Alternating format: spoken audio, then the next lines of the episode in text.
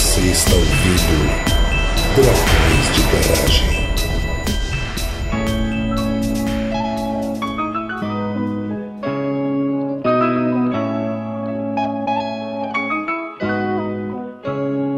Estamos começando mais um episódio do podcast Dragões de Garagem. Aqui é o Luquinha, diretamente do Velho Mundo, e eu não sei desenhar nem bonequinho de palito, mas eu ilustrei muitos trabalhos científicos meus e por aí. Sorocaba que é Marina, e eu tô aqui me perguntando se eu posso me considerar uma grande ilustradora científica, visto que, como professora de física, eu vivo desenhando bloquinho em plano inclinado por aí. Olha, pode ser o tipo, viu? Né? Eu acho que é uma questão relevante. E aqui é o Cauê, diretamente de Belém do Pará, e apesar de ser ilustrador científico, eu acho que eu não encontrei ainda o lugar da ilustração no meio da ciência, porque acho que eles ainda não se conversam direito. Tá faltando grana, né? É. E daqui de BH é a Marina. E eu tava me perguntando o que, que eu tava fazendo nesse episódio, o que, que eu tenho relação com ilustração, até que o pessoal me informou que eu tô no episódio porque eu fiz ilustração científica. Aí eu me dei conta que eu precisei ser avisada disso. pra poder então é isso, gente. Todo mundo lembrando do trabalho dela, ele esqueceu, mas tudo bem. É. Eu falei assim, gente, mas por que que me chamaram aqui mesmo? Eu não tô entendendo. Vocês estão achando que ela tá fazendo graça, mas realmente esse, esse papo Foi. aconteceu agora. Muito bem, ouvintes draconianos. Então, nesse papo só de pratas da casa, a gente resolveu comentar esse, esse assunto que a gente já tá querendo discutir há alguns anos já, que é falar sobre ilustração científica, né? Essa parte do fazer científico, né? A gente pode vai discutir se é só no fazer científico, ou se também faz parte da divulgação e de outras áreas relativas à ciência, que servem como essa forma de comunicar através de imagens, né? Desenhos, de montagens, de qualquer arte que a gente, né, faça ali no, no trabalho para além do texto, né? E pra gente definir isso, a gente vai falar disso logo depois dos nossos recados aqui e quem sabe a gente volta na Grécia Antiga. O Dragões de Garagem agora é patrocinado pela Doppel Store, uma loja online com uma pegada científica e divertida. Estamos juntos de amigos divulgadores como o pessoal do Nunca Vi um Cientista, do Blablalogia e da leitura Obriga História, como as nossas camisetas exclusivas ao lado de diversas outras tão interessantes e bonitas. Acesse o site através do nosso link na postagem e adquira já a sua camiseta da Doppel Store. Ainda mantemos as nossas formas tradicionais de apoio no Catarse e no Patreon, além de que vocês nos ajudam muito divulgando o episódio para os amigos. Fiquem com o episódio.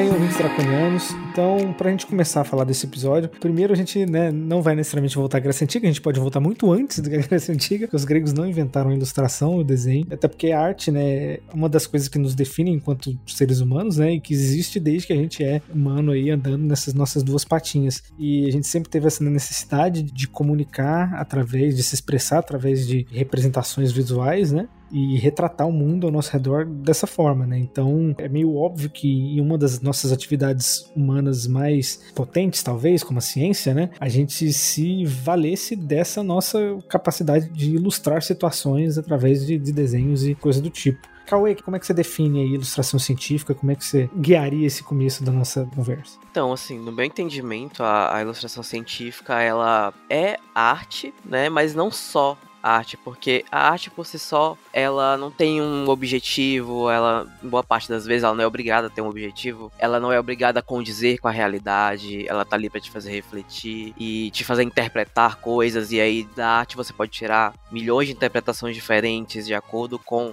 sua carga cultural e tudo mais. Já a ilustração científica, ela é uma arte usada com um objetivo muito específico, que é de fazer você entender alguma coisa entender uma mensagem de forma objetiva, independente da sua carga cultural que você veio até ali, entendeu? Ela precisa te ensinar alguma coisa te mostrar alguma coisa, ilustrar para você um processo, vai ilustrar para você como é uma estrutura e por aí vai. E ela não pode ser passível de interpretações diferentes. Ela não pode ter várias interpretações diferentes. Ela precisa ser precisa na mensagem que ela vai passar. Aí acho que essa é a grande diferença da ilustração científica. O que às vezes começa a ser um, um pouco difícil, um pouco problemático, né? Porque às vezes tem alguma ilustração, um desenho que você olha assim, hum, o que, que será que é isso aqui? E que leva, né, a interpretações diferentes, porque a gente, né, nós somos humanos e, e o negócio não é tão perfeito assim. Exatamente. Mas aí é que tá. Será que quando ela chega nesse ponto, ela cumpriu o objetivo dela? De ser ilustração científica? Talvez ela é, mas ela é ruim. É. Sempre essa possibilidade, né? Sempre tem o ruim no meio. Não dá pra ser 100% bom. A gente tem até muito artigo ruim por aí, né? Como que não vai ter ilustração científica ruim? Se até o, a própria produção científica, às vezes, assim, nem sempre é das melhores, assim. A gente vai olhar o conjunto de todas e estão concordando, né? Mas a ilustração também tem essas possibilidades. E é aquela questão, nas minhas pesquisas sobre essa, porque assim, eu, eu faço ilustração científica há um tempo já, mas eu nunca tinha pesquisado sobre a parte mais teórica da coisa, né, da ilustração. Eu acho que muitos ilustradores não fazem isso, na verdade, de ir atrás do que, que é da definição de ilustração científica, porque, convenhamos, isso não é necessário pra gente trabalhar com ilustração científica. Para você trabalhar com ilustração científica, você precisa de outros requisitos que a gente vai falar mais adiante. Mas a gente acaba que não pesquisa, não estuda sobre o que é a ilustração científica em si. E aí alguns artigos trazem a ilustração científica é um, um tipo de ilustração que requer uma bagagem para você entender ela. Ela é autoexplicativa. Ela é autoexplicativa porque você tem que olhar e entender a figura, entender o que ela tá dizendo. Só que aí eu vi essa frase ser dita em um, em um lugar e eu me veio algumas questões, né? Tipo. Nossa, eu tenho várias questões já com essa frase. Então fale ela, só que eu acho que eu vou complementar. Eu tenho várias questões, porque assim, se ela precisa ser autoexplicativa e requer bagagem, então por que que geralmente elas estão ilustrando alguma coisa, assim. Se ela tá ali, ela não cumpre a função por si só, então não basta só eu colocar. Por que, que eu publico um artigo e não boto só uma imagem lá autoexplicativa do que eu quero dizer? Por que, que eu preciso de um texto acompanhando ela? E por que eu digo que para a ilustração científica eu preciso de uma certa bagagem para entender, sendo que muitas vezes nos livros didáticos, por exemplo, quando a gente, quando você olha ali várias ilustrações, a ideia é que o aluno consiga entender o que ele está vendo ali, independente da origem dele, entendeu? Quando você faz um livro didático, você vai colocar ali ilustrações científicas para o aluno entender o que está sendo dito. Então, por que que necessariamente requer uma bagagem para você entender uma imagem, porque que, sabe, ela precisa ser autoexplicativa. São muitas questões nesse nível de questionamento que eu tive na hora que eu vi essa frase lá ser dita. Mas acho que a Marina tem muitas outras questões para falar. Eu acho que além disso, quando você coloca a imagem como autoexplicativa, você tá meio que limitando a imagem pela imagem. Você tá tirando outros pontos gráficos que podem acompanhar, como quando a gente faz um infográfico que tem imagem e texto, então tem elemento textual, tem elemento de imagem, tem elemento de você vai plotar um gráfico, então você pode fazer uma combinação de várias coisas que a combinação é que passa a sua mensagem, não necessariamente uma única coisa que passa uma mensagem inteira. Então, quando você quer limitar muito, eu acho que você complica e dificulta muita coisa. No caso, eu pensando no trabalho do ilustrador, você dificulta absurdamente o trabalho do ilustrador, porque você deixa o ilustrador com uma única ferramenta para passar muita coisa de uma forma muito complexa, né? Sim, eu tô pensando aqui nas ilustrações, por exemplo, de taxonomia. É, eu acho que elas requerem bagagem, se a gente for parar pra pensar, porque, por exemplo, você vê lá uma genitália de um bicho, tipo assim, a pessoa que não é daquela área não, não vai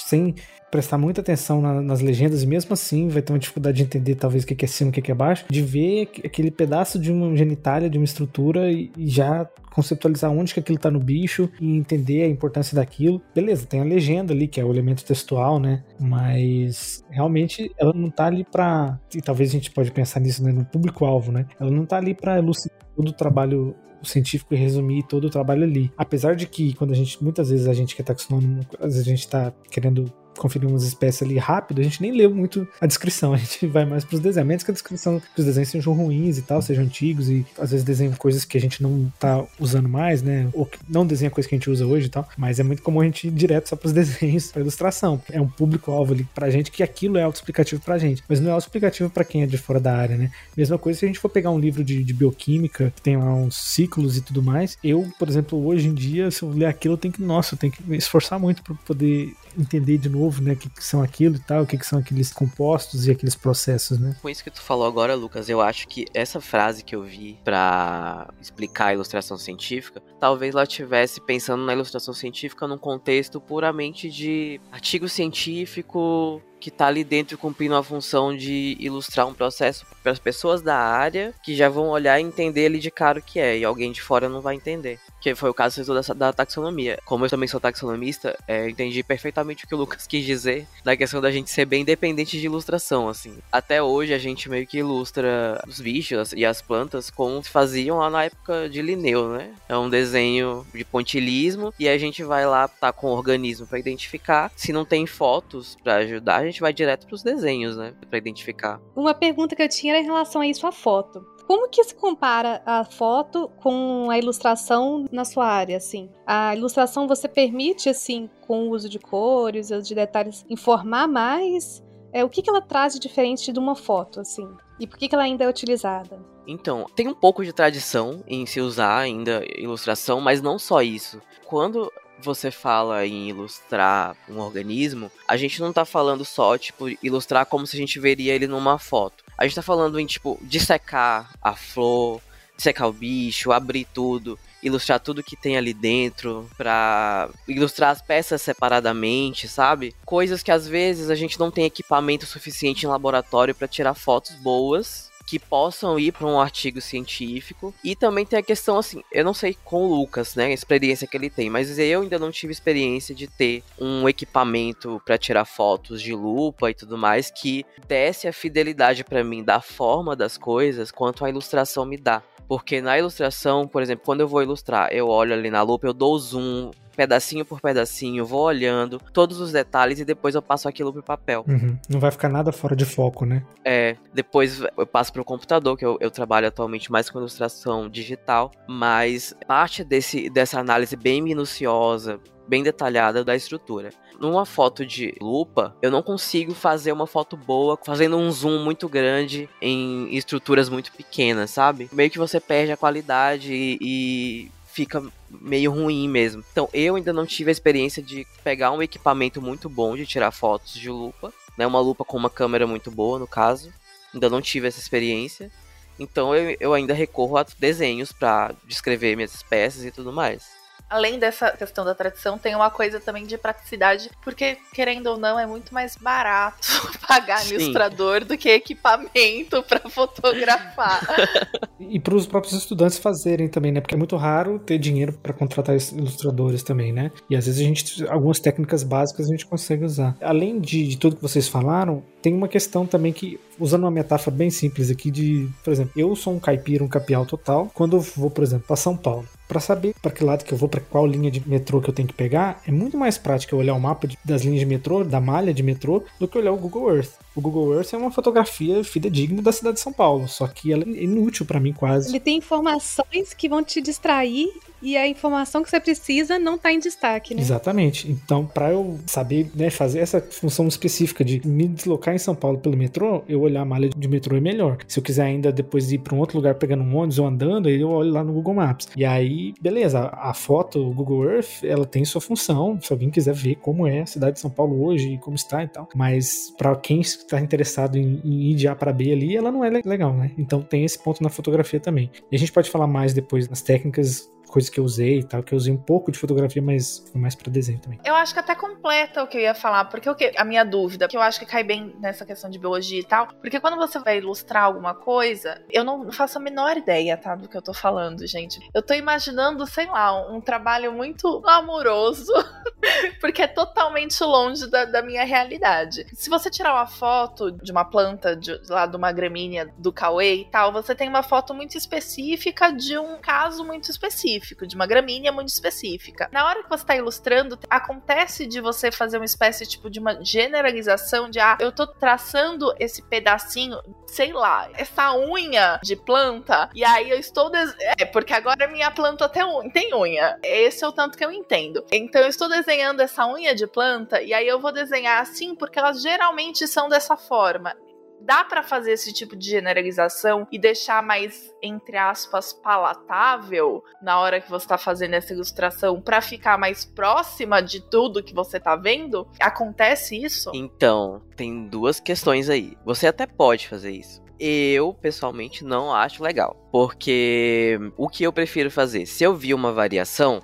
Depende também da quantidade de variações, mas, tipo, tem espécies que tem, tipo, duas variações muito distintas numa área. E eu, sei lá, eu fiz, por exemplo, meu mestrado lá na floresta de Cachoanã. Fiz as gramíneas de lá. Eu ilustrei das gramíneas de lá só a parte que a gente mais usa para identificar da planta. Então, algumas apresentavam algumas pequenas variações. O que eu fiz? Ilustrei a variação 1 e a variação 2. E aí eu coloquei lá na minha legenda, né, variação tal e figura da letrinha tal, variação fulaninha de tal entendeu? Não sei que se como é no caso lá da zoologia e tal, mas na botânica pode ter sim essas duas saídas, a generalização dos casos ou você registrar quais são as variações que você encontra. E uma outra coisa que eu queria só comentar rapidinho, ainda nessa questão de tipo, ah, da foto lá, só para não deixar passar, é que foto ela é muito dependente de cor. E cor é uma coisa que te distrai para identificar uma planta, porque a cor ela vai variar da luz que você tem ali na hora de tirar foto.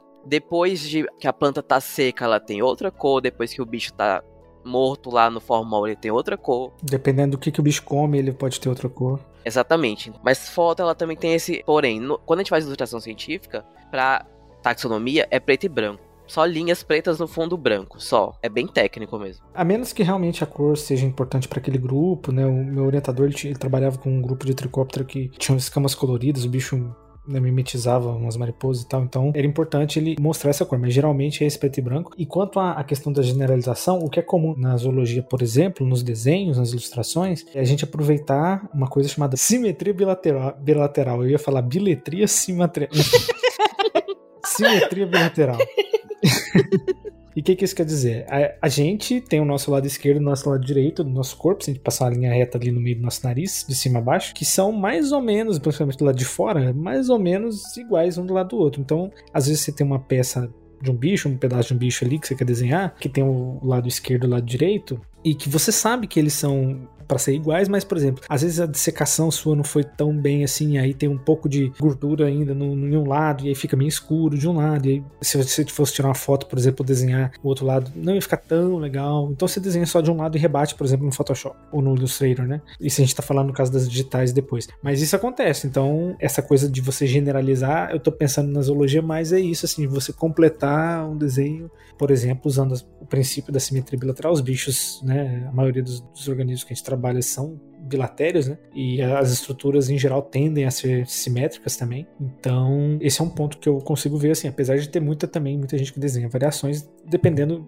o Cauê falou, dependendo se você realmente vê aquelas variações consistentemente, né? Você vê vários bichos com variação X, vários bichos com variação Y, né? Aquilo faz sentido de ser registrado, né, também. Eu acho interessante vocês comentando isso e o que o Cauê comentou sobre a foto preto e branco, porque assim, no design eu acho que existe muito um princípio de uma ideia de que você não coloca algo numa imagem, ao menos que aquilo esteja cumprindo uma função. Claro que às vezes existem sempre as exceções, mas idealmente você não vai botar um monte de firula, um monte de coisa, um monte de cor, se aquilo não estiver cumprindo uma função na sua imagem, melhorando a interpretação, ao invés de estar tá confundindo mais. Então, pelo visto, existe muito um cuidado de tipo, é igual o exemplo que o Lucas deu foi perfeito do Google Maps pro metrô, de você deixar aquilo que você realmente quer mostrar naquela imagem. E eu acho que isso contribui um pouco com aquele conceito que a gente estava tentando destrinchar do ser explicativo, porque se você pega uma imagem que ela vai ter, ah, uma foto ela tem a luz do momento, ela tem a câmera, ela tem detalhes que você não quer mostrar. O fundo, né? Geralmente é uma floresta. O mesmo fundo, por exemplo, debaixo do microscópio lá, né? Às vezes o cara tem um fundo, ah, uma cor que não combina. Enfim. Então você consegue fazer um pouco melhor esse controle de qualquer informação que você realmente quer mostrar naquela imagem, né? Bom, um exemplo perfeito para isso é céu com nuvem, né? Veja só, é muito difícil você ter um céu com uma nuvem perfeita para mostrar. Bom, eu quero mostrar uma nuvem cúmulos aqui, então eu tenho uma cúmulos, uma autoestratos aqui, então vou tirar uma foto de uma autoestratos e só tem ela e não tem mais nada atrapalhando nessa minha foto. Então é muito mais fácil a gente ter uma ilustração e, claro, se eu quiser colocar todas elas juntas, se eu não tiver uma ilustração, não tem jeito. É, e tem uma coisa também, por exemplo, na botânica a gente também pode fazer isso, que é tipo, tá, o meu material é muito suficiente, eu pego outros materiais da mesma espécie, né, para fazer ali aquele desenho, mas aí na minha legenda eu vou indicar todos os registros de amostras que eu usei para compor aquele desenho. Porque assim, faz parte um pouco de você ser transparente com a informação, né? Porque não sei como é na zoologia, mas na botânica a gente tem que dizer qual foi a amostra que a gente usou para fazer o desenho. Então, tipo, se eu usei várias, eu vou dizer que eu usei várias para fazer o desenho. Eu vou ser verdadeiro e transparente com o que eu fiz, né? Eu tô lembrando de bichos, por exemplo, na minha tese, que é engraçado ficar falando de piroca de bicho, né? é, ah, normal, eu fico falando de flor, que é genital de planta. Exatamente, mesma coisa. E aí tem um bicho, alguns bichos, é o falo, que é, né, a piada é isso, né? O falo, que é uma das estruturas lá da genitália do bicho. Em alguns bichos ela everteu, assim, o falo expandiu. E aí, por exemplo, nesse caso, voltando lá nos episódios de taxonomia, né, a gente tem o holótipo, que é o indivíduo que a gente usa para falar assim, ó, esse é um indivíduo ideal da espécie, ideal assim, do que eu tô descrevendo, esse é o bicho que, que representa a espécie. E aí, além disso, nesse caso, por exemplo, meu, desses meus bichos, que alguns tiveram esse falo é, elongado, né, alongado, eu peguei alguns parátipos, que são tipo os irmãos aí desse holótipo, desse espécime, que também são importantes ali para delimitar o que, que é aquela espécie. E aí desenhei também como é que tá o falo sem estar tá invertido, e coloquei, ó, falo não invertido do parátipo. Então, é, isso acontece também, a gente especifica, né? E aí, com uma foto só, por exemplo, né? No caso, eu poderia tirar duas fotos né, dos dois bichos, mas no desenho eu posso colocar lado a lado ali rapidinho também essas duas estruturas de dois bichos diferentes. Né? Gente, tem que ter muita maturidade para escutar uma discussão sobre ilustração de fala alongada e não pensar naquelas propagandas de spam que aparece. Exatamente. Exatamente. Enlarger fellas. É, até esqueci o que eu ia falar. Oh, mas eu tava pensando nessa questão de detalhes também. Eu pensei um pouco na minha outra área, que é a engenharia química, que, por exemplo, a gente usa muito fluxograma, né? Porque mexe muito com o processo industrial, então você tem que mostrar como. Muitas vezes você tem que representar o processo, qual etapa vem depois da outra, e desenha os equipamentos todos numa linha de produção mesmo. Aí você chega e visita uma fábrica e você descobre que, assim, nada é ligado naquilo, porque você passa uns tubos debaixo que você não vê, ou então mistura. Então, assim, lembro que eu imaginava assim, ah, vou chegar na fábrica assim, aqui tá a parte 1, aqui tá a parte 2, aqui tá a parte 3. Aí quando você chega, tipo, é tudo um amontoado, um monte de coisa, você não consegue identificar os equipamentos direito, porque eles são montados não como uma linha, assim, para as pessoas entenderem, eles são montados para ocupar o menor espaço possível. Então, aonde que faz sentido? Uma coisa quente não pode ficar perto de uma coisa fria, assim. Aí a outra coisa que que a ilustração ela te informa melhor sobre aquilo do que se você tivesse uma foto daquele lugar. Tem uma outra coisa também da questão de que a gente também tem que deixar claro que a ilustração científica é uma ilustração técnica, né? Então, tipo, tem algumas coisas que tem que ter, por exemplo, escala. Quando a gente desenha planta ou bicho, a gente tem que botar uma escala ali do ladinho da ilustração. Que o que, que é isso? É dizendo que, é, por exemplo, a gente usa traço, né? Aquele traço daquele tamanho, naquele papel, do lado daquele bicho, representaria um traço de um centímetro do lado do bicho. Do mesmo jeito que tem em mapa, né? Exatamente, pra gente ter uma noção do tamanho, entendeu? A gente precisa ter muita é, acurácia na execução das proporções e dos tamanhos quando a gente faz uma ilustração dessa. Porque não, a gente não pode fazer causar distorções de proporção das estruturas, né? ela tem que corresponder ao que é. E aí esse também é um, um desafio, não tanto mas atualmente lá, mas nas técnicas a gente vai falar um pouquinho, mas é um desafio manter a proporção de tudo, porque é que nem você desenhar uma planta baixa, que também é uma ilustração técnica, né? Você precisa manter o tamanho exato de tudo ali para ele representar o que é o real. Se é a planta baixa de uma casa, depois ela pronta, ela vai ter que estar tá daquele tamanho. Muito diferente dos planinhos inclinados que eu faço.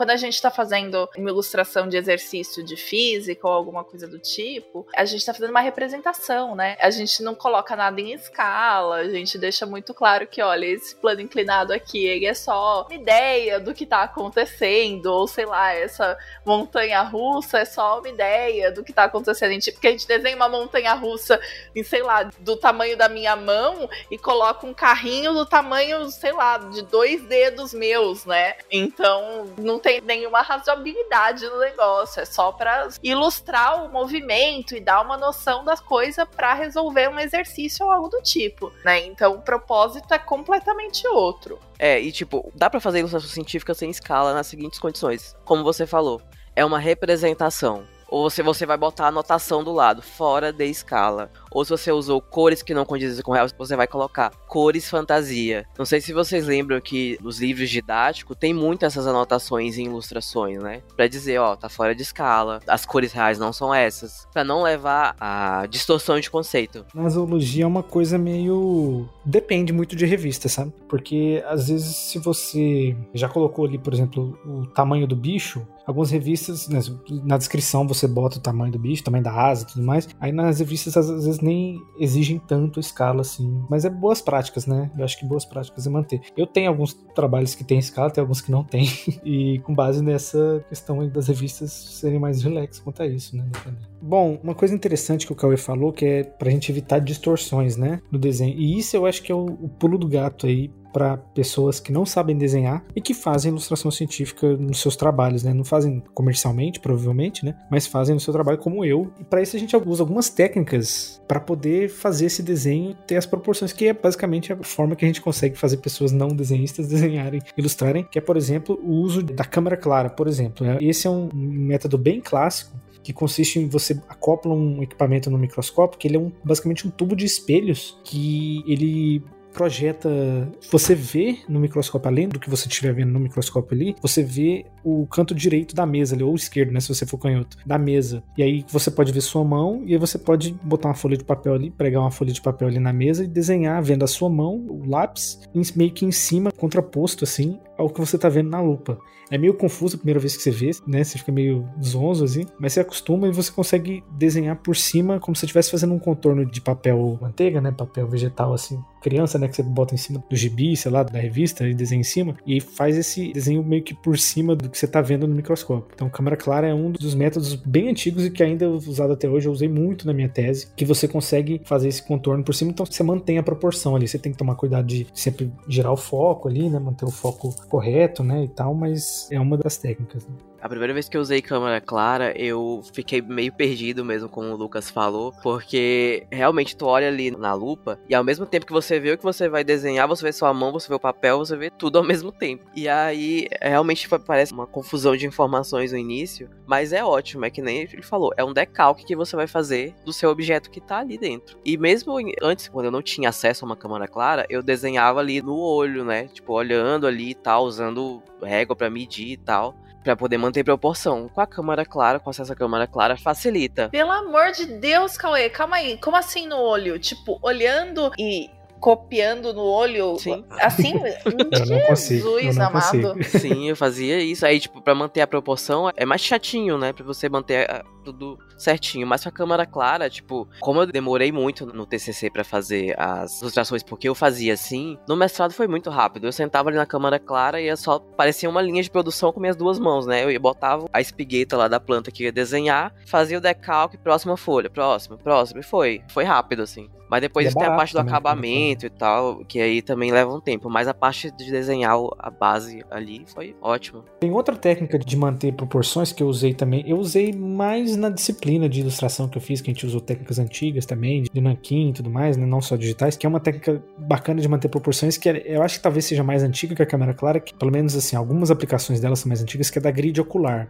O que, que, é essa? Por exemplo, no caso do microscópio, né? Mas posso explicar como é que era antigamente também. A lente do microscópio, de um deles, pelo menos de, um, de uma das lentes, né? Do olho, ela tem uma gridzinha. É quadriculada. E aí você imprime um papel quadriculado, você pode imprimir papéis quadrados de diferentes tamanhos, e aí o desenho vai estar ali com aquele quadriculado em volta dele. E aí é mais difícil um pouquinho, pelo menos para mim era um pouco mais difícil, mas eu peguei assim, que você vai, por exemplo, você vê ali, ah, aquele risco da perna, o externo da perna dele tá passando no meio do quadrado. Aí você marca ali o quadrado, ele vai um quadrado e meio para cima. E aí você, pelo menos é assim que eu fazia, aí um quadrado e meio para cima. Então você vai fazendo os desenhos se guiando pela essa grade. Nossa, eu super fazia isso quando eu era pequena. Foi a primeira vez que eu aprendi para poder aumentar desenho que minha mãe me ensinou, que ela fazia isso para poder fazer desenho de bolo pra, lá pra casa, quando ela ia confeitar bolo. Aí fazia um quadradinho numa imagem pequenininha e aí ia copiando as imagens assim nessa gridzinha, mas eu nunca pensei que vocês usavam isso no microscópio, faz muito sentido, porque também você tá tentando aumentar uma coisa. Eu nunca consegui usar isso, eu acho que eu não tenho skill suficiente para usar grid, mas nunca consegui usar grid para aumentar e manter proporção nada. Eu lembro de umas ilustrações antigas, assim, século XVIII, sei lá, século XIX, ilustrando como é que a galera, algumas pessoas faziam retratos séculos passados, e aí, tipo, a pessoa sentava, e entre o desenhista e a pessoa que estava sendo retratada, tinha uma, uma moldura de madeira, era tipo uma grade, mas era uma moldura de madeira com, com barbantes, assim, fazendo um quadriculado. E aí o cara ia, né, olhando ali, desenhando o mesmo princípio, para manter a proporção, no caso. É o mais barato ainda, né, do que a câmera clara, né, você não precisa nem de um equipamento, assim, mas é interessante. É, é mais um, um, desses métodos. E tem um outro método ainda, que aí a gente volta ao assunto que a gente tá falando antes, que é o da fotografia, que eu usei muito no mestrado. Que às vezes você tira uma fotografia, mas a fotografia não tem uma iluminação legal, tal. Igual o Cauê falou, às vezes você não tem a câmera boa, mas às vezes você não tem um software bom, inclusive, também. Que hoje em dia tem mais em abundância mas você consegue tirar uma fotografia mais ou menos e você desenha digitalmente, ou você imprime aquele desenho num nanquim, sei lá, por cima, fazendo um contorno por cima do que você vê da imagem fotografada. Então essa é uma possibilidade também. Atualmente é essa técnica que eu uso para fazer ilustração, porque agora eu faço no computador. E aí, tipo, ou eu vou até a planta, tiro várias fotos dela de tudo que eu preciso, ou a pessoa que eu ilustro me manda todas as fotos para eu fazer. E aí eu faço nos programas, né? Desse jeito aí que você falou. Não sei se vocês acompanham Twitter de arte, mas uma treta que sempre rola dia sim, dia não, esse tracing é um problema ou não, que seria você traçar as coisas em cima de uma imagem já pronta. A gente vê aqui que na ilustração científica, tracing não é um problema, ele é inclusive uma não, solução, é solução muito grande. Exatamente. pois é. É a solução, porque assim, é o tempo que você economiza fazendo isso, sabe? E você mantém a acurácia 100% das proporções do organismo. Sim. Não, e isso da distorção é muito interessante porque, assim, quem mexe com desenho vai identificar, porque é uma das coisas mais difíceis de você fazer com desenho é você acertar a proporção, porque você pode estar olhando algo na sua frente, a gente vê em três dimensões. Então, mesmo que quando você tá vendo, você já interpreta aquele tamanho de uma forma diferente do que seria uma foto. Que uma foto, ela, pelo ângulo, você veria, ah, um pedacinho aqui tá menor, um pedacinho tá maior, mas às vezes na sua cabeça, como você já tá interpretando aquilo como um objeto completo que tem três dimensões, é comum a gente exagerar certas proporções porque você já tá interpretando da forma como não é. Então, tem até gente que sugere assim, ah, tenta desenhar com a folha virada ao contrário, porque aí você tenta desenhar. Eu nunca conseguia fazer isso, mas é assim, não que você tá vendo, tipo assim, não que você tá pensando que você tá vendo, mas que você tá vendo exatamente. Mas essas técnicas, assim, te ajudam a lembrar melhor, assim, da proporção, né? Eu acho que isso é bem interessante. Inclusive, eu fiquei curiosa, você falou, Lucas, que você teve aula disso, de desenho? Depois que eu me lembrei agora, eu tive aula de desenho técnico na faculdade, na, de engenharia, na verdade. Que tinha um pouco da questão de ilustração, que era tipo, ah, você vai desenhar um objeto, uma peça, alguma coisa assim, e aí você tinha as visões, ver a visão isométrica, você vê, ou então só um lado, do, se você tiver que representar uma peça que seja, representar os quatro lados dela, ou então re representar ela naquela visão assim de três quartos, você vai conseguir ver parte de cima e duas laterais. E aí tem aquelas técnicas, só que a gente usava assim, o pessoal ficava muito revoltado porque plenos 2000 e tanto, você tava ainda tipo assim, hum, ah, preciso fazer uma distância daqui, vou usar a regra do compasso e tal. Eu achava muito bom, porque era uma aula de desenhar, mas eu tinha colegas que falavam assim, por que a gente não fica fazendo isso no AutoCAD? Enfim, a gente teve essa matéria. Aí eu fiquei curiosa, as matérias que vocês têm para aprender isso. É, no meu caso, foi uma disciplina é, optativa no doutorado, que o meu orientador, ele é taxônomo também, né? Era, né? Assim, é ainda, ele não é meu orientador mais, enfim. Ele tinha disciplina dele de, de sistemática, de insetos, e ele também tinha disciplina optativa dele de ilustração. E era mais simples, assim, do que esse desenho técnico e tal. A gente não, não tinha que ilustrar objetos isométricos, né, em outros ângulos, coisas assim. Mas teve uma parte introdutória teórica que eu acho que foi bem legal, assim, de tanto de ver os métodos antigos e tudo mais, e ver umas coisas que eu não uso tanto, mas é legal ver. Também algumas coisas de técnica mesmo, tipo iluminação. Se a gente pensar no nosso desenho, ah, tem uma luz vindo 45 graus da esquerda para direita, um padrãozinho, mas que ajuda a fazer um sombreamento mais legal depois, na hora de você fazer um frufru, né? Na hora de você fazer um embelezamento, não sair botando sombra onde não tem e tudo mais. Mas e aí essa disciplina foi uma optativa do doutorado, e aí a gente fazia um decalque de lápis, não, um rabiscão de lápis, fazia depois usando uma caneta tinteiro, nanquim. Caneta tinteiro foi uma zona, né? Que, enfim, aquele negócio é bem difícil de usar. E depois a gente partiu pro Photoshop e pro Illustrator, usando tracing também, né? Esse negócio de, de, desenhar por cima de fotos de insetos. E a gente usou com cores, que é uma das coisas que o orientador faz bem é, é ilustrar com cores no Illustrator no Photoshop. E a gente usava alguns desses desenhos de alunos da, da disciplina dele, a gente usava para os estudantes, né, o grupo de estudantes do doutorado, usavam para vender cartões e calendários de insetos ao longo do ano seguinte, né? Então, tinha umas mariposas minhas lá, que uma delas chegou a estampar um, uma fachada do prédio, assim, que o pessoal né, expandiu, imprimiu assim, e o pessoal gostou lá das mariposas que eu fiz. Mas era isso, assim, né? então não era essa coisa do desenho técnico mesmo, a coisa muito aprofundada, era mais assim, ó, ilustração, basicão da ilustração, vão aplicar isso nos insetos? Vão, então beleza, nos insetos a gente tem que pensar, no caso, não só proporções, mas é interessante também saber a morfologia, porque às vezes você vai desenhando assim, sem saber mais ou menos o que que encaixa em que, e aí quando você sabe o que que encaixa em que, você desenha já um negócio mais certo desde o começo, né? E aí foi isso, assim, e técnicas tanto mais tradicionais quanto digitais. É, eu não cheguei a fazer nenhum curso de ilustração, porque assim, eu faço desenho desde criança, né? Então, tipo, eu sempre desenhei, desde que eu me entendo por gente. Você e todo mundo, né, Cauê? Só que É, algumas todo mundo. pessoas, Só- algumas pessoas param de desenhar param. depois de criança, né? Exatamente, eu nunca parei de desenhar. Então, assim, quando eu cheguei na graduação eu comecei a trabalhar com taxonomia e eu vi ali nos trabalhos de taxonomia aquelas ilustrações, eu pensava, tá, eu acho que quando eu for fazer meu trabalho, eu vou fazer as minhas. E foi isso que eu fui fazendo, né? Eu comecei a fazer as minhas ilustrações. E aí, depois que eu já tava ali fazendo isso, eu fiz um mini curso, assim, de dois dias num congresso de botânica, um mini curso de ilustração botânica, que foi falado coisas assim como o Lucas falou, né? Questão de noção de luz e sombra, técnica de pontilismo e tal, que aí é uma técnica que eu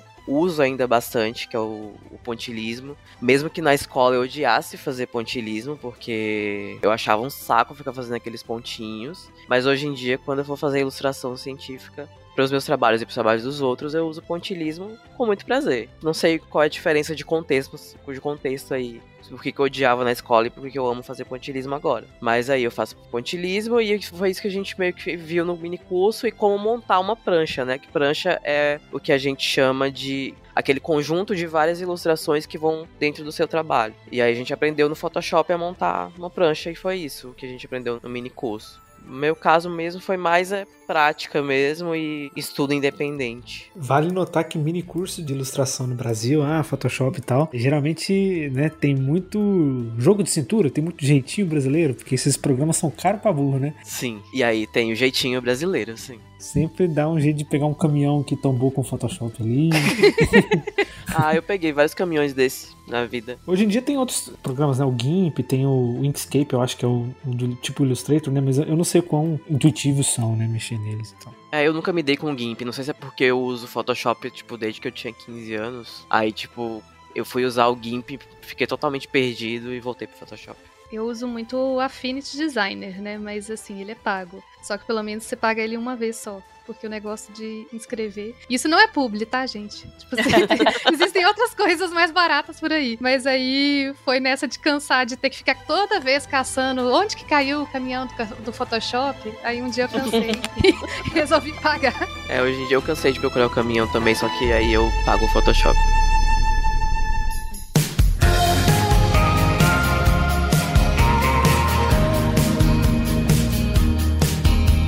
A gente tá falando aqui várias técnicas de ilustração, nanquim, grafite e tal. Essas técnicas são muito antigas, né, de ilustração. O pessoal começou a, a publicar espécie nova lá, século 17, já fazia esse tipo de ilustração. Só que na época existiam muitas limitações técnicas para reproduzir essas ilustrações. Então era muito caro, né? Então existiam até versões desses livros de catálogos de espécies que iam sem as ilustrações, né? Ia só a parte escrita e as ilustrações ficavam à parte no arquivo. E aí, nessa época, eles davam mais prioridade para o desenho pontilismo ali, preto e branco, ou até achuras, né? Eles usavam muito achuras também nessa época. Que achura é, é quando você faz o sombreamento com linhas, né? Com linhas retas, linhas retas e curvas. Por limitação técnica mesmo. Era muito caro reproduzir um desenho colorido, então eles partiam pro preto e branco, que era mais fácil de reproduzir né? E aí hoje a gente usa até hoje muitas técnicas que são aí desde essa época. Só que a, a ilustração científica provavelmente é muito mais antiga do que isso. A gente começou esse episódio tentando é, definir a ilustração científica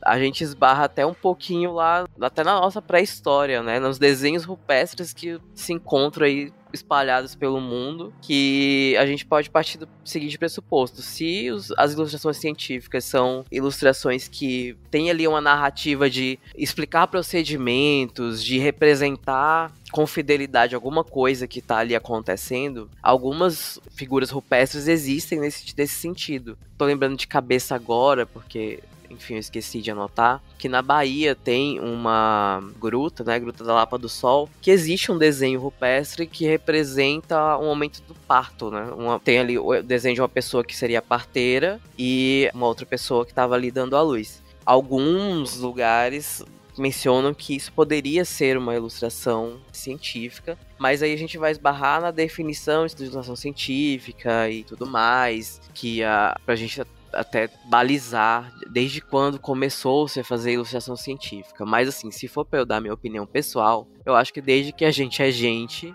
a gente faz isso, né? A gente faz esse tipo de ilustração para tentar explicar alguma coisa. Eu acredito que antigamente quando não existia papel e não existiam formas de documentar as coisas, que eu acho que foi o grande diferencial que aconteceu na nossa história aí, as pessoas provavelmente se comunicavam com as outras desenhando as coisas, né? Explicavam o processo por meio de desenhos. Porque assim, não existia escrita, então existiam algumas formas não verbais de você passar isso adiante. Uma forma será desenhar dentro da caverna. Era uma forma de explicar alguma coisa, de retratar alguma coisa. Também documentar, né? O que estava acontecendo ali com aquelas pessoas. Assim, eu nunca vi essa do parto, mas tem muito desenho rupestre que geralmente eles faziam bonequinhos de palito, é muito comum, né? Bonequinhos de palito né, vem desde a pré-história. E aí, às vezes, tem pessoas com uma bolona na barriga, né? Que a gente imagina que sejam pessoas grávidas ali que, que são incluídas né, nos desenhos também. Tem uma caverna lá na Espanha que tem um desenho, eu achei várias referências para esse desenho, que é um mamute com um borrão escuro, mais ou menos no lugar que é o coração do mamute. E aí a interpretação desse desenho é que é uma ilustração esquemática da localização do coração do mamute. Caramba, que é um lugar que eles podiam atacar ali, talvez, né? De repente, uma, um esquema de dicas de caça. Ou seja, a ilustração científica tá aí muito antes da escrita científica. Se a gente, assim, for bem mais livre nas definições, a ciência existe bem antes da ciência escrita agora em forma de artigo científico, né? É, mas aí vocês vão entrar numa grande polêmica na sociologia Pois da é, ciência. pois é. Exatamente. Porque quando que é a ciência mesmo? A ciência na lógica. Então, assim, acho que É. Aí- Melhor fugir, melhor fugir. nesse ponto de vista, realmente eu imagino que para usar ilustrações para passar informações que hoje a gente entende como científica, isso provavelmente veio antes da escrita. Exatamente. Perfeito, Marina. Eu não tenho muita noção de como funciona a avaliação de ilustração dentro da área de vocês, porque, por exemplo, a ilustração ela faz parte do trabalho, de- assim como um gráfico faz parte do seu trabalho, né, que está mostrando os seus dados, como o seu texto faz parte do seu trabalho. Como é que ele é avaliado? Porque dentro da minha área eu tenho gráficos da minha área específica mesmo, né? Eu vou ter gráfico, eu vou ter. Quando eu tenho alguma ilustração, ela vai ser bem representativa, é para ilustrar algum fenômeno, então ela vai ser para representar alguma coisa, então eu não preciso ter toda essa preocupação com escala, com medida, com, putz, esse tracinho desse raio de sol que tá vindo aqui tem que estar tá muito certo. Não, eu não tenho todas essas preocupações, né? Só para representar, sei lá, radiação incidente, radiação que tá saindo, alguma coisa assim, né? Quando tem alguma ilustração. Geralmente é gráfico e fotografia, né? Alguma fotografia ou alguma imagem em alguma outra banda que não seja no visível. Então, sei lá, infravermelho ou ultravioleta, alguma coisa assim. Então, como é que são feitas as avaliações de imagens, de ilustração científica? Porque para mim isso parece um negócio completamente diferente, porque você não está avaliando especificamente os dados que estão ali num gráfico, mas você também não está avaliando se o fenômeno está bem representado numa figura que ilustra o fenômeno. Não, você está avaliando, sei lá, você estava descrevendo uma espécie. Então, como isso funciona? Isso é muito, muito, muito distante na minha vida. Acho que varia muito de área, tipo de ilustração que está sendo feito e tudo mais. Porque, por exemplo, tem alguns artigos que você coloca o que eles chamam de graphical abstract, né? Que é tipo um resumo gráfico do que tu vai ter no artigo. Tem muitas revistas que exigem que você tenha um graphical abstract desse. Entendeu? Então, provavelmente elas devem avaliar se aquele resumo gráfico realmente resume seu trabalho, entendeu? Se o que tá ali é coerente, né, com o artigo. E da minha área mesmo, o que, que eles avaliam? Se as ilustrações são informativas, se acontece redundância de informação, por exemplo, pode acontecer, e às vezes é bem comum acontecer, a gente colocar foto e ilustração, e ilustração ser igual ou muito parecida à foto que a gente botou. E aí vem a questão, ah, qual é a função então da ilustração ali? Ou da foto, entendeu? Aí vem esses questionamentos. Se o que está ilustrado condiz com o que está descrito, por exemplo. Quando eu publico uma espécie nova, eu publico uma descrição imensa da morfologia dela. Se tem algo lá na morfologia descrito que não tá batendo com o desenho, então tem um problema. E isso o avaliador do artigo tem que olhar, né? Ele tem que avaliar se o que tá ali no desenho condiz com o que tá descrito lá na descrição da espécie. Então, assim, na minha área, a avaliação é essa. E aí, existe uma outra avaliação que não tá escrita em lugar nenhum, mas que as pessoas fazem, que é o estilo do desenho. Tem muito taxonomista na área da botânica que é muito tradicional e não gosta de desenhos com cara de desenho moderno, assim, tipo, quer fazer digital, faz, mas faz pontilismo, para não ficar muito parecido com um desenho moderno, sabe? E aí eles ficam batendo essa tecla, ah, mas não tá muito tradicional, não sei se a revista vai aceitar. Sendo que nenhuma revista tem, pelo menos na minha área, tem nas suas normas que eles não aceitam outros tipos de desenho que não aquele nanquim papel ou que imite nanquim papel, entendeu? Então, assim, tem várias coisas, tanto as avaliações mais técnicas, quanto essas avaliações mais subjetivas que vai da implicância de cada um. É, no caso da minha área, assim, eu vejo muito depender realmente do editor que pegou aquele artigo e do revisor também. Porque tem gente que passa batido, tem gente que realmente vai minuciosamente, igual o Cauê falou, e olha, peraí, você descreveu isso, mas no desenho não tá aparecendo isso. E beleza, isso é uma avaliação bem é, objetiva, né, do seu desenho e da sua ilustração de o que, que você tem que mudar ali. Mas tem uns assim que realmente você vê, tipo, umas revistas que aceitam os artigos que a ilustração do cara, sei lá, beleza, há uns 50 anos atrás era ok não botar cerdas onde tem cerda na, na, estrutura ali, porque os caras não tinham um microscópio bom tudo mais, não era padrão. Hoje em dia se coloca cerda, então o autor não colocou aquela cerda, dá a entender que não tem cerda, porque todo mundo coloca, entendeu? Então tem umas minúcias assim que taxonomia é um campo bem tradicionalista, né? E tem isso assim, de que que está sendo usado no momento? Quais tipos de estruturas, quais vistas da estrutura? Ah, frontal, é, ventral, dorsal, lateral, não sei o que, caudal. Então, para você colocar aquelas estruturas que estão sendo usadas né, ultimamente e alguma adicional que você queira, enfim, e também o tipo de detalhamento, apesar de ter uma coisa de estilo e às vezes ah, a finura do traço da pessoa e tal, tem estilos que eu não gosto, tem colegas meus que eu gosto muito deles, dos trabalhos deles, mas eu não gosto muito do estilo de alguns desenhos. Mas uma coisa é isso, outra coisa é quando falta elementos que outros trabalhos estão usando, que aquilo pode ser útil para não só identificação, mas para construir filogenias e ter hipóteses evolutivas e tudo mais. Então, simplesmente não existe muito critério, sabe? Depende muito se o editor, se o revisor da revista tá ligado naquilo, naquela, ah, essa cerda é importante colocar ou não colocar, ou o pontilismo é uma coisa para escurecer alguma estrutura, mostrar que ela é rígida e tal. E é que às vezes as pessoas, muitas pessoas não fazem, mas é isso não é avaliado, assim, entendeu? Tem muito trabalho com os desenhos meio ruins, assim, pro padrão de hoje, e que passa porque aquilo né, não tem uma avaliação, por mais que em alguns trabalhos como taxonomia seja essencial no trabalho, a parte do desenho,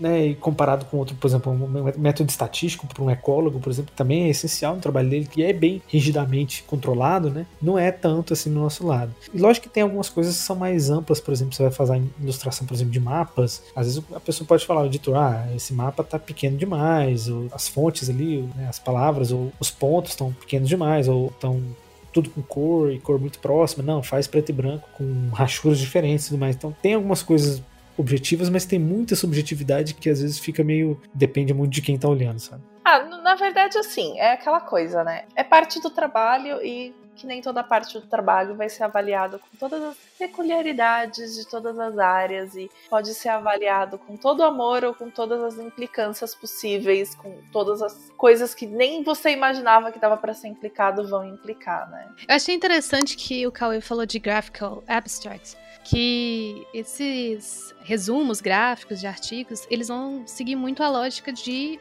infográficos, né? E infográfico é algo que, assim, na verdade, ele não tem tanta regra, sim, ele pode ter vários formatos, mas uma das coisas interessantes que o infográfico traz é você poder apresentar a informação de uma forma que não seja necessariamente linear. Você pode botar tanto conexões quanto você pode, tipo, permitir que a pessoa comece a ler em partes diferentes, agrupar coisas que são mais parecidas umas perto das outras. Então, isso é uma coisa interessante quando você tem um infográfico, que às vezes você tem uma conexão de informações em que você consegue mostrar elas de uma forma além da linear, que é a que normalmente a gente vai ter quando tá lendo um texto, né? É muito legal fazer esse, esse tipo de resumo gráfico. Eu já fiz para alguns trabalhos, eu nunca fiz para nenhum meu mas já me contrataram para fazer duas ou três vezes. E é sempre legal porque é sempre um desafio, né? De tentar resumir um trabalho inteiro num infográfico que seja representativo de tudo que tá ali e dando destaque para as grandes descobertas do artigo, né? E às vezes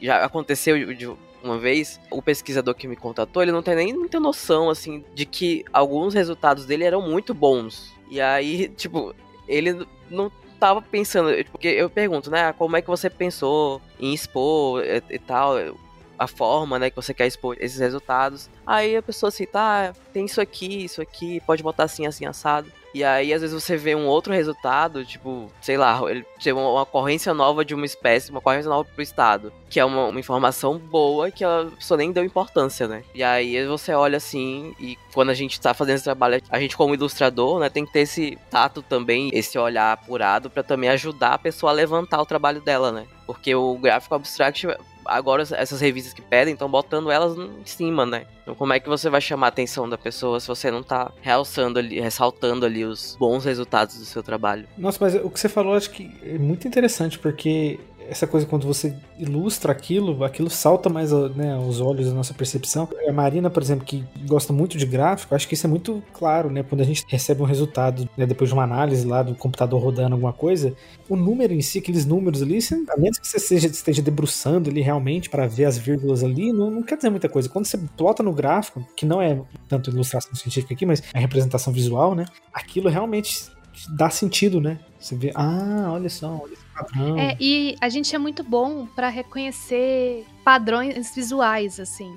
Eu acho que também Existem outros tipos de padrões que a gente também conseguiria reconhecer, por exemplo, ah, padrões de barulho, alguma coisa assim. O gráfico sonoro da Marina no episódio. É, exatamente, porque eu tava pensando em alternativas que não fossem só visuais de reconhecer padrões. Mas a gente é muito bom em reconhecer padrões. Então, por exemplo, um gráfico é um exemplo de que você, em vez de ter números, e números você tem que ler aquela informação, interpretar, quando você coloca ela visualmente, salta muito mais aos, aos olhos, assim, que você, ah, teve um pico aqui estava vindo frequente e de repente isso mudou. Então isso é muito bom. E aí isso também para tanto os gráficos quanto para infografia também, isso é muito utilizado. Você ter um, um, lugar em que você coloca uma cor diferente, uma coisa de um tamanho diferente. Você usa todas essas coisas que são do design gráfico, que são hierarquia de informação, você ter uso de cores, você destacar algo mais, destacar algo menos, tudo isso te ajuda com que você bater no olho muito rápido, interprete algo mais rápido, porque a gente tem essa capacidade de interpretar o visual muito boa. E aí seria isso.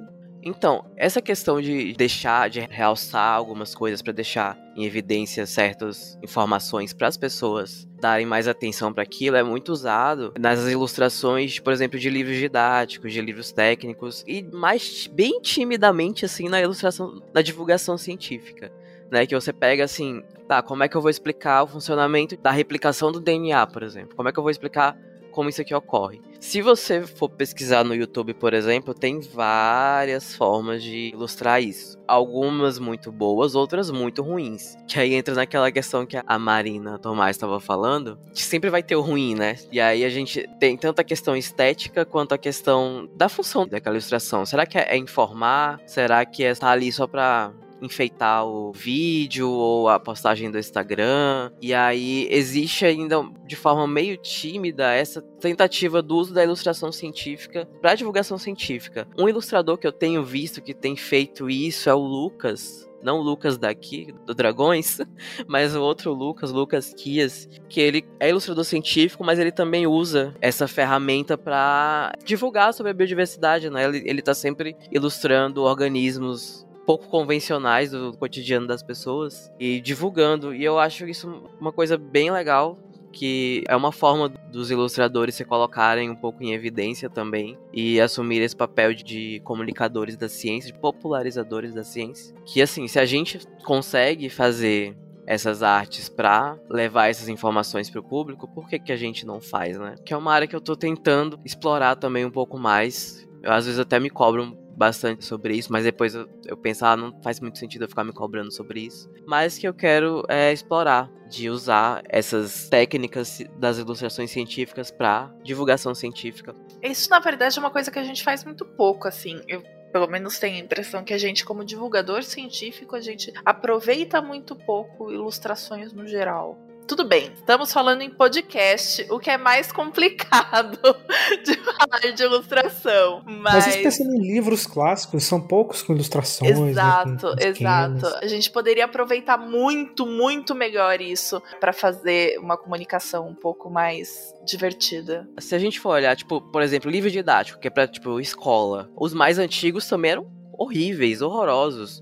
Os mais recentes é que estão vindo com infográficos, com umas ilustrações bonitas, assim, e atrativas. Mas até pouco tempo atrás, também não tinha, não. Isso quando você não tá falando de ensino apostilado, porque ensino apostilado costuma não ter muita coisa, porque não costuma ter muita coisa no, no geral. Então não tem nem ilustração, nem texto, nem nada. Não, mas isso aí eu tenho um ponto para poder falar, né? Porque assim, eu trabalhei, assim, bastante tempo como ilustradora, fazendo infográfico e facilitação gráfica, que é você ir no evento e desenhar o que tá acontecendo no evento. Eu já falei isso aqui, mas se alguém não souber, mas aí você desenha tudo que tá acontecendo no evento num quadro branco, que aí no final as pessoas podem tirar foto, podem ir lá e rever tudo que foi falado e ver um pedacinho que se perdeu, uma coisa assim. E era muito comum, às vezes, as pessoas pedirem os serviços, tipo, ah, não, eu quero esse serviço porque a gente tá com um problema de compreensão aqui, ou a gente precisa coletar essas informações e ter estruturado e tal. Seu estilo de desenho é muito infantil infantil. Tem como desenhar, mas não ficar infantil? E aí eu acho que é muito, assim, ok, meu estilo de desenho não é realmente o mais, assim, sério, assim. Mas eu achava engraçado que existe uma ideia muito de que, tipo, ah, desenho é pra criança, virou adulto,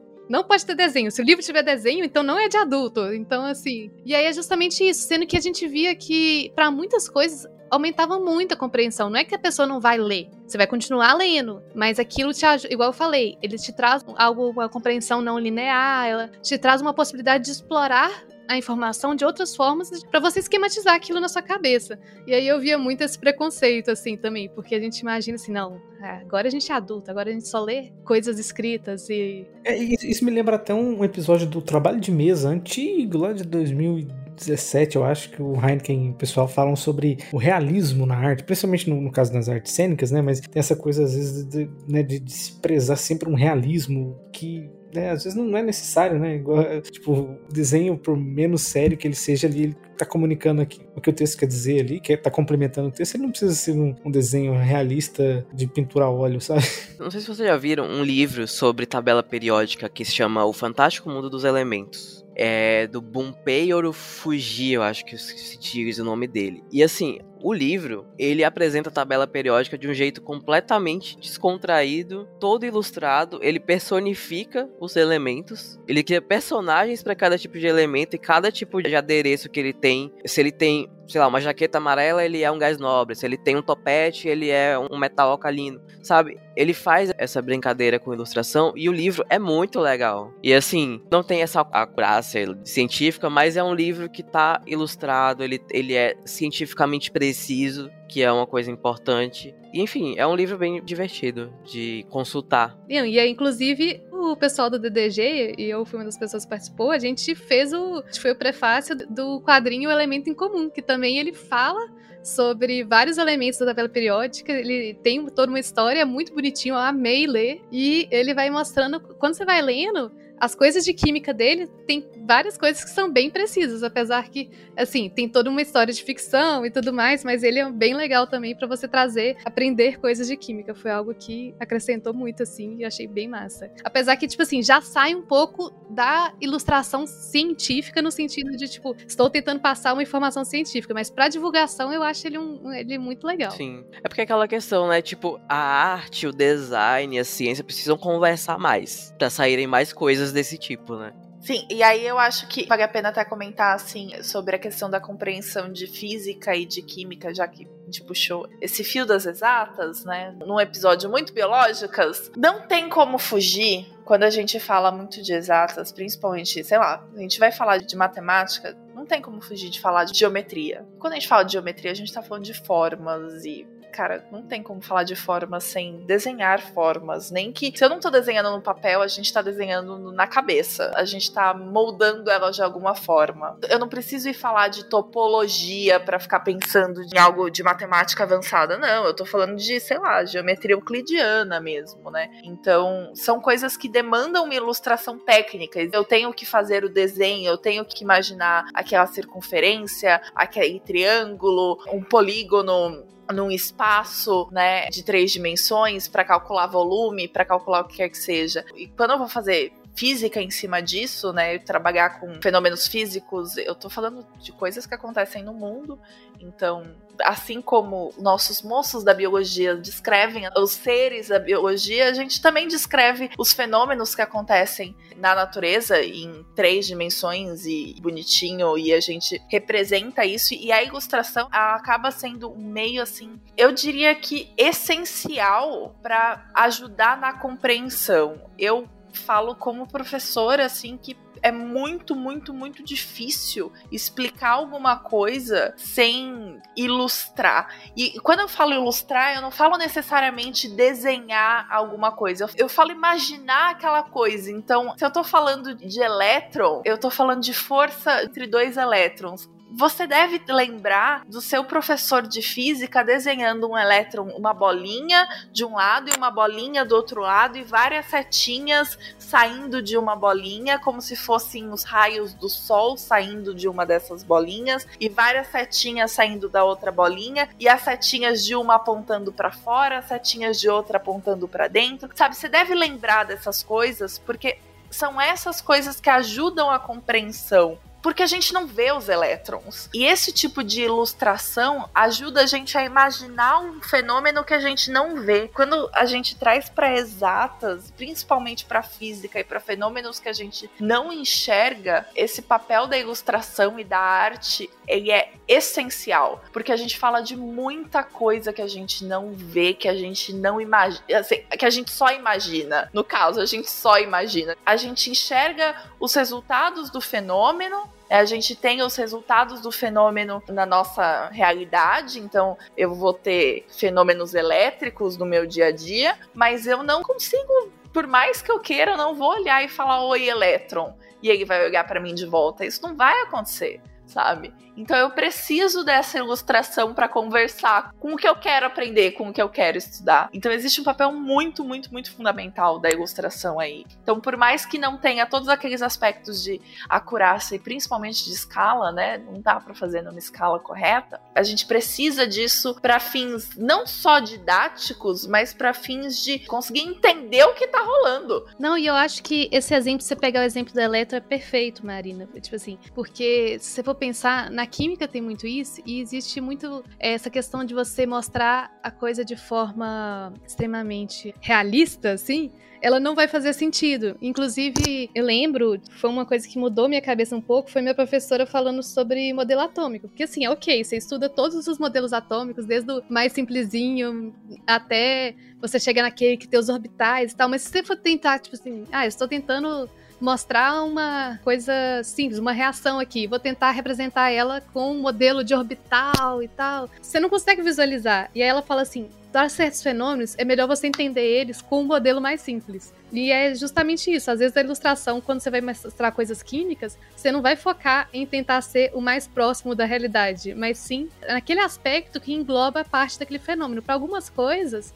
o modelo assim de você ter os elétrons em volta no núcleo assim, é o que é perfeito para você explicar. Você não precisa falar de orbital, você não precisa falar das partes mais complexas, porque você está fazendo um modelo mais simples. Da mesma forma, ah, para algumas coisas, é, o átomo ser uma bolinha esférica perfeita, por exemplo, você fazer uma ligação metálica, assim, você entender como bolinhas perfeitas, vai fazer muito mais sentido se você entrar em conceitos de eletrosfera. Então, isso ajuda não só você explicar numa sala de aula, mas também para você desenhar um fenômeno num artigo uma coisa que a Marina falou é a questão de tipo, ah, não sei desenhar, mas ilustro. Mas é realmente isso. A ilustração, ela não é desenho. Ilustrar é você, de forma visual, agregar ao conteúdo que você tá ali é, expondo. Quando você desenha seus quadradinhos no plano inclinado, você tá ilustrando, entendeu?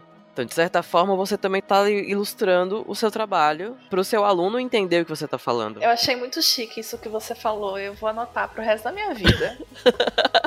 Até porque, ó, uma coisa que eu li recentemente é que quando as pessoas olham para as coisas, elas não prestam atenção primeiro no que está escrito, elas prestam atenção primeiro nas formas, nas cores. Só por último que elas vão olhar o que está escrito. Por isso que a gente deveria abusar mais de ilustrações, sejam elas científicas ou não, mas abusar mais delas na divulgação científica. Porque isso chama a atenção das pessoas. Isso sobre eu ilustrar meu próprio trabalho foi uma coisa que eu me dei conta com vocês. Porque, na verdade, eu fiz ilustrações eu ainda fiquei em dúvida se eram científicas ou não, mas eu acho que no meu caso tem um quê de científico sim. O que, que aconteceu? No meu trabalho, eu fiz uma classificação da população brasileira sobre a percepção das mudanças climáticas. E eu criei quatro classes. E aí, para essas classes que eu criei, eu fui e criei ilustrações para cada um desses grupos, para poder ajudar a fixar mais, para ter uma cor estabelecida em relação aos grupos. Então, por exemplo, eu tinha os antenados, aí eu tinha uma menininha que estava fazendo protesto, outro que estava mais uma pessoa preocupada, que aquilo conseguia representar naquela ilustração alguns afetos, algumas características, até algumas questões sociodemográficas que eu peguei, eu tentei trazer naquelas ilustrações para poder fixar aquela imagem daquele grupo, porque no meu trabalho, além de você ter que identificar a classe, você tem que dar um nome para ela, você tem que fazer as pessoas entenderem o que, era aquela classe e que aquele grupo que você identificou que antes não existia. Então existe uma descrição de texto, eu fiz o nome, que a gente tem os antenados, perdidos, desligados e incrédulos, mas para ajudar a fixar o que, que era cada um desses, eu criei uma ilustração para cada um dos grupos e cada um era de, um, de uma cor. Um era verdinho, outro amarelo, o outro é laranja, o outro é rosa, assim. Então, quando eu mostrei nos gráficos, eu mantive esse uso dessas mesmas cores. Assim, quando você via no gráfico, você conseguia lembrar melhor. Ah, amarelo. Amarelo é As pessoas estavam lá fazendo carinhas de dúvidas. E isso eu peguei um pouco, que eu baseei no trabalho que o pessoal faz lá em Yale, os grupos dos Estados Unidos, eles têm eles tinham umas ilustrações, mas as deles são bem mais simplificadas. É só assim, ah, você fala preocupado, aí tem um. O que é um preocupado, assim.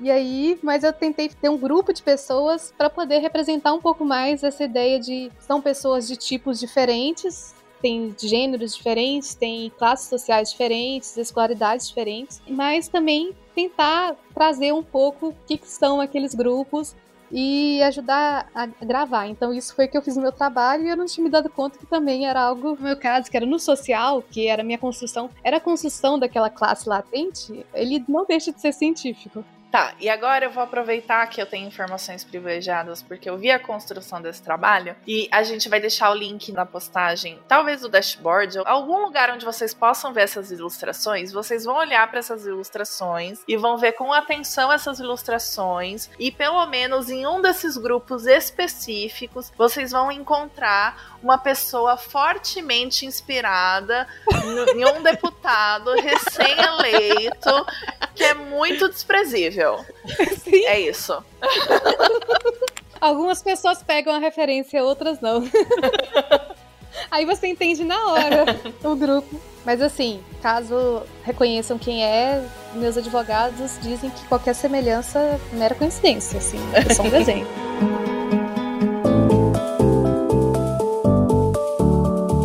Bom, e como a gente está lidando com ilustração, né, partindo da ideia artística e técnica também da cabeça de uma pessoa, às vezes né, os desenhos, as ilustrações não saem exatamente como são na vida real, né? Às vezes a pessoa interpreta exageradamente de uma forma, ou às vezes ela tem né, uma má intenção de realmente publicar uma coisa que não existe, porque é mais publicável o que está na cabeça dela do que o que está na realidade, né? Então é, existem alguns casos de, de fraude, né, na ilustração. Às vezes a, coisa é um pouco diferente. E um caso famoso é o caso das ilustrações dos embriões de Haeckel, que é um cara bem famoso pelas ilustrações, né? Algumas muito bonitas de invertebrados, de água-viva, né? De canidários, de plantas também, ele tem umas ilustrações muito bonitas, mas as ilustrações de embriões dele têm alguns certos exageros aí. Cauê, você pode explicar um pouquinho mais? Sim, sim. O Haeckel é da época do, lá do Darwin e tudo mais. O Haeckel era grande apoiador da teoria evolutiva e ele também defendia a teoria da recapitulação. Que que, que isso quer dizer? Que durante as fases de desenvolvimento de um organismo, principalmente animais, cada fase do desenvolvimento refletiria, entre aspas, uma fase da evolução daquele grupo que ele pertence. Por exemplo,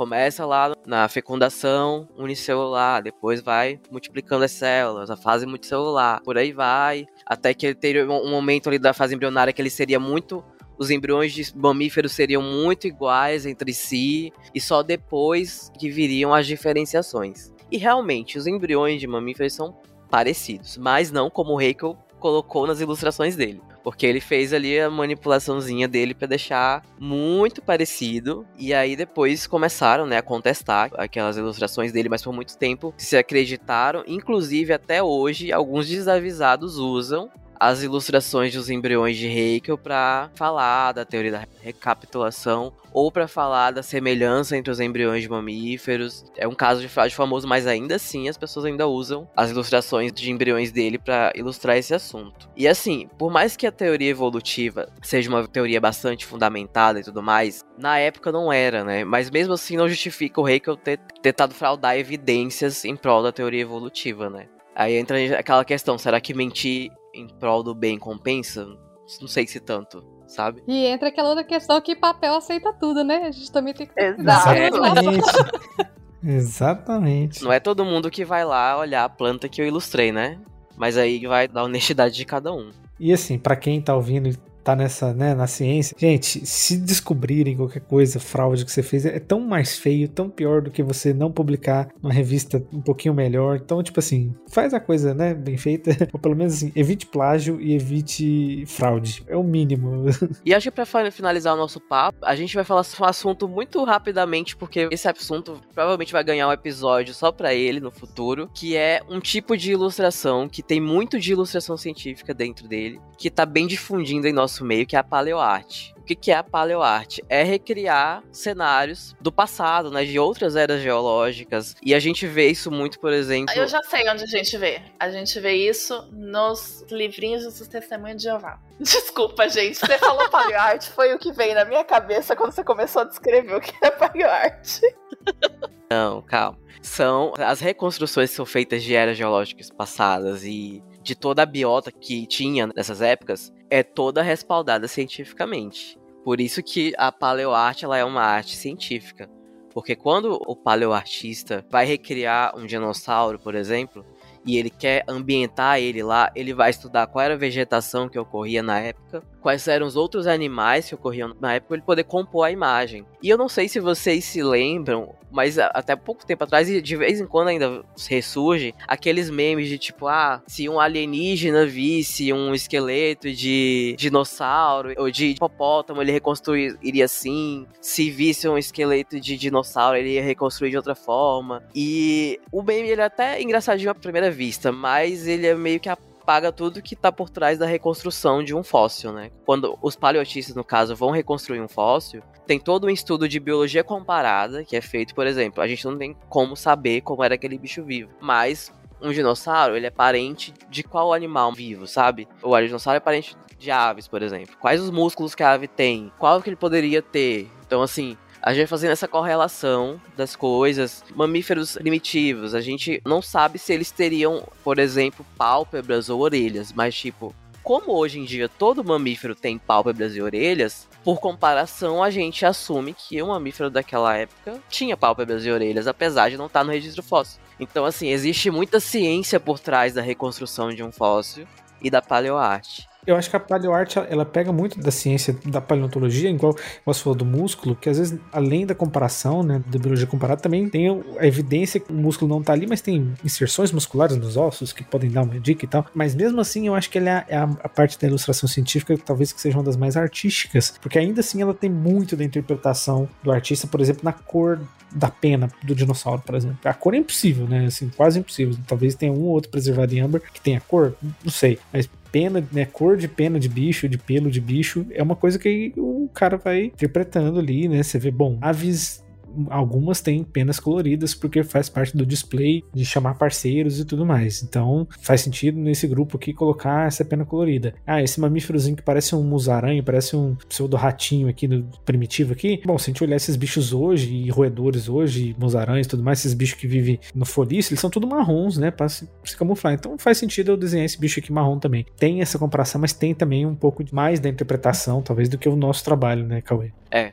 tem bastante interpretação, por isso que assim, é uma área bem é, específica e por isso que ela vai ganhar e, provavelmente um episódio só pra ela. Eu acho que eu vou aproveitar aqui esse finalzinho de episódio para falar que falamos horrores de ilustração e de desenhos e tudo mais, e principalmente de usar é, ilustrações em divulgação científica e trabalhos científicos. E aí vocês podem se perguntar e o que, que a gente faz se a pessoa não enxerga? A pessoa que vai consumir esse resultado, esse produto da ciência ou da divulgação científica. E aí eu também vou fazer aqui também um spoiler de um possível episódio futuro também, que é a gente descreve.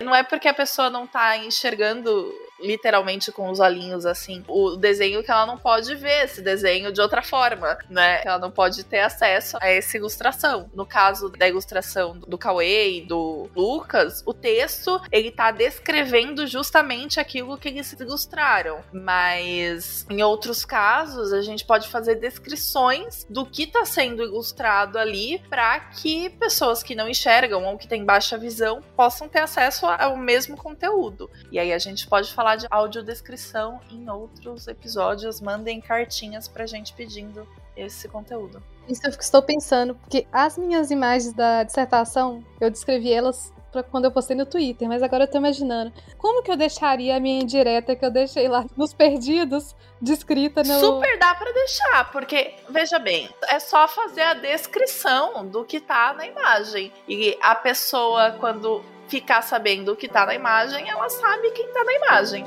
É isso.